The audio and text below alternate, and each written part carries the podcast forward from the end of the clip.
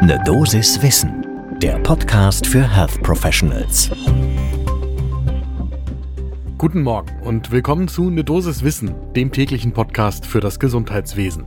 Werktags ab 6 Uhr in der Früh geht es hier um Themen, die für euch tatsächlich interessant sind. Heute ist das die Frage, ob Luftschadstoffe kausal verantwortlich sein können für psychische Erkrankungen. Ich bin Dennis Ballwieser, ich bin Arzt und Chefredakteur der Apothekenumschau und ich darf euch eine Dosis Wissen präsentieren im Wechsel mit meiner Kollegin Laura Weißenburger. Heute ist Montag, der 24. April 2023. Ein Podcast von gesundheithören.de und Apothekenumschau Pro. Heute geht es um ein Thema, das bei mir erstmal alle Korrelations-Kausalitäts-Alarmglocken schellen lässt, die ich so habe. Denn es gibt eine ganze Menge Daten, da spreche ich gleich noch ausführlicher darüber, die eben nahelegen, dass es einen Zusammenhang gibt zwischen der Luftverschmutzung einerseits und psychischen Erkrankungen andererseits. Und wenn man sich damit so ein bisschen beschäftigt, dann klingt das alles sehr beeindruckend, aber am Ende blieb aber doch die Frage bei mir übrig, ob da nicht einfach Menschen aufgrund ganz anderer Ursachen eben einerseits in Gegenden leben, wo sie besonders schlechter Luft ausgesetzt sind und andererseits eben auch häufiger an psychischen Erkrankungen leiden. Aber, und darum geht's heute, es gibt tatsächlich Hinweise, dass da nicht nur eine Korrelation, sondern durchaus auch eine Kausalität bestehen könnte. Das lohnt in jedem Fall einen genauen Blick zum ersten Kaffee des Tages. Nehmt euch euren, meiner steht vor mir und dann geht's los.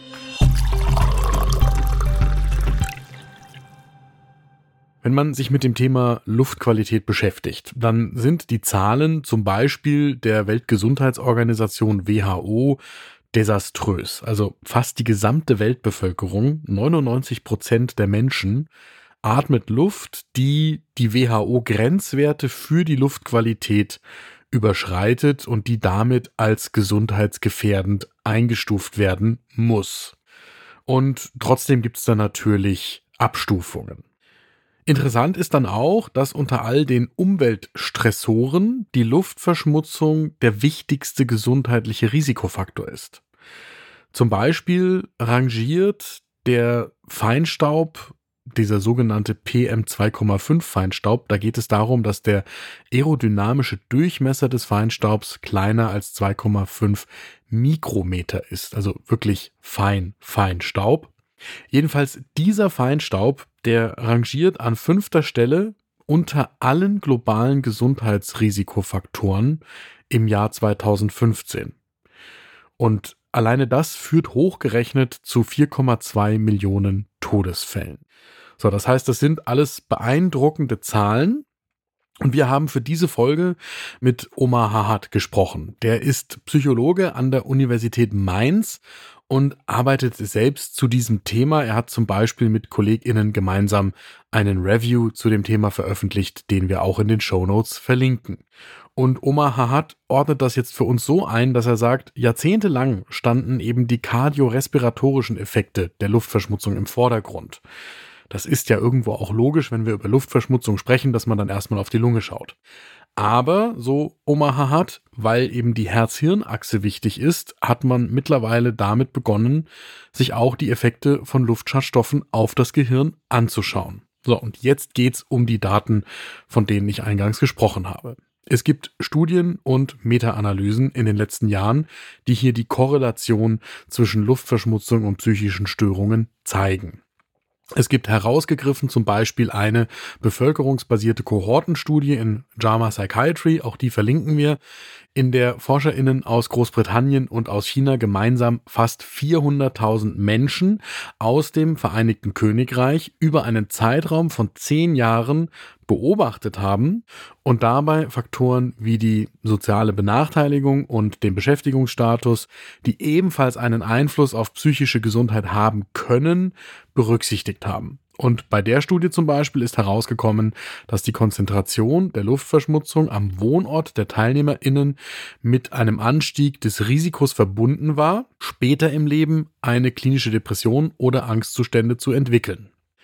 Konkret war das Risiko einer Depression um 16 Prozent erhöht im höchsten Quartil der Luftverschmutzungswerte im Vergleich zum niedrigsten Quartil. Und bei den Angststörungen ist das Risiko um 11 Prozent erhöht gewesen.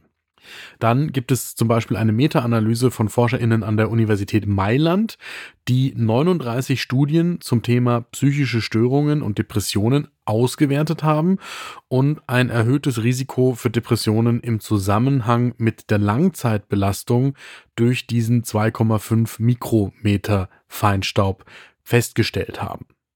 Und da sagt Omaha hat, dass eben mittlerweile ausreichend Kohortenstudien und Meta-Analysen zeigen, dass vor allem die Exposition mit diesem 2,5 Mikrometer Feinstaub, aber auch mit Ultrafeinstaub und mit Stickstoffdioxid sowohl die Prävalenz als auch die Inzidenz von neuropsychiatrischen Erkrankungen erhöhen. Also einerseits die Zahl der Menschen, die in einer Bevölkerungsgruppe an dieser Erkrankung leiden und andererseits die neu hinzukommenden Erkrankten in einem Zeitraum in einer bestimmten Bevölkerungsgruppe.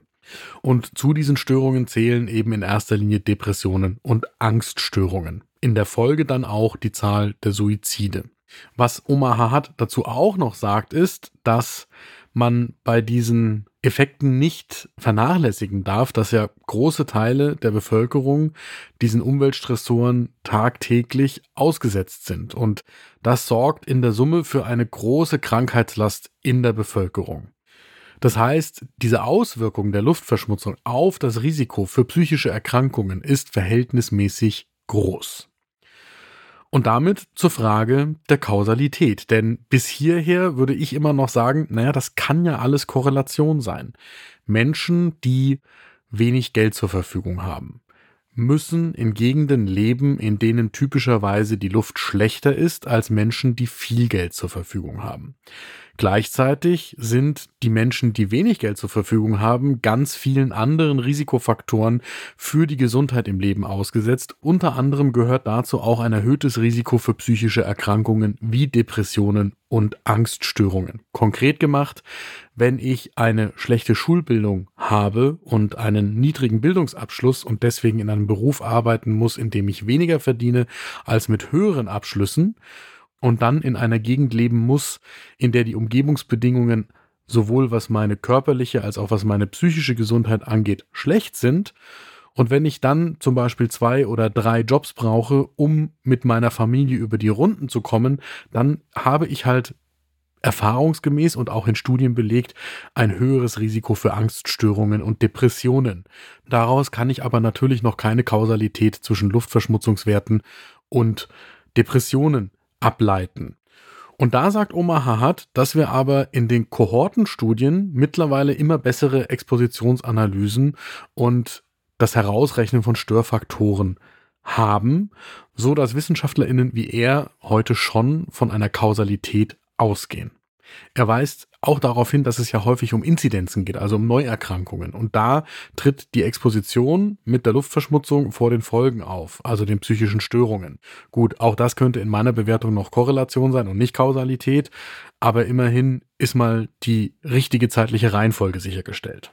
Und dann sagt Omaha hat, dass die Kohortenstudien durch Tierstudien ergänzt werden. Und die zeigen Mechanismen auf, die erwiesenermaßen bei psychischen Störungen am Werk sind. Und da geht es dann zum Beispiel um die Neuroinflammation oder den oxidativen Stress oder den Verlust von Hirnzellen. Und da geht es natürlich jetzt schon an Mechanismen, die dann auch tatsächlich einen plausiblen Weg erklären können, wie diese Feinstaubbelastung sich konkret im Körper auswirkt. Was weiß man an der Stelle heute über die möglichen Mechanismen? Zwei Wege von den Schadstoffen im Gehirn spielen da eine Rolle einmal der Weg über die Nase ins Gehirn und dann der Weg über die Lunge und die Blutzirkulation und dann über die Bluthirnschranke ins Gehirn. Omaha hat sagt, dass besonders die kleinsten Partikel an den Blutgefäßen schnell andocken, klassische Entzündungsreaktionen auslösen, die dann mit oxidativem Stress einhergehen können. Und man kann im Gehirn über die Zeit eine Aktivierung der Mikrogliazellen feststellen, also der Gehirnzellen, die zum Immunsystem gehören. Und es kommt auch zu starken Immunreaktionen im Gehirn. Und diese Immunreaktionen können dann wiederum nachgewiesenermaßen für psychische Störungen verantwortlich sein. Und aufgrund all dieser Erkenntnisse, also einerseits der starken Korrelation, aber andererseits der Indizien für eine Kausalität, gehen die Wissenschaftlerinnen, die sich mit dem Thema intensiv beschäftigen, tatsächlich von mehr als einer Korrelation aus. Das ist in jedem Fall spannend und lohnt sich, an dem Thema dran zu bleiben, weil natürlich, wenn es eine solche Kausalitätskette gäbe, das Thema Luftverschmutzung noch einmal eine zusätzliche Dramatik bekommt. Das wäre zwar gar nicht nötig gewesen, denn auch die Lungen- und Herzfolgen der Luftverschmutzung sind alleine schon dramatisch genug, aber es betont das Ganze noch einmal. Das war eine Dosis Wissen für heute. Die nächste Folge gibt's morgen ab 6 Uhr in der Früh überall da, wo ihr Podcasts hört. Und wenn euch diese Folge gefallen hat, dann hinterlasst uns doch zum Beispiel bei Spotify ein Abo und drückt auf die Glocke, damit ihr immer Bescheid bekommt, wenn die nächste Folge online ist. Ein Podcast von gesundheithören.de und Apothekenumschau Pro.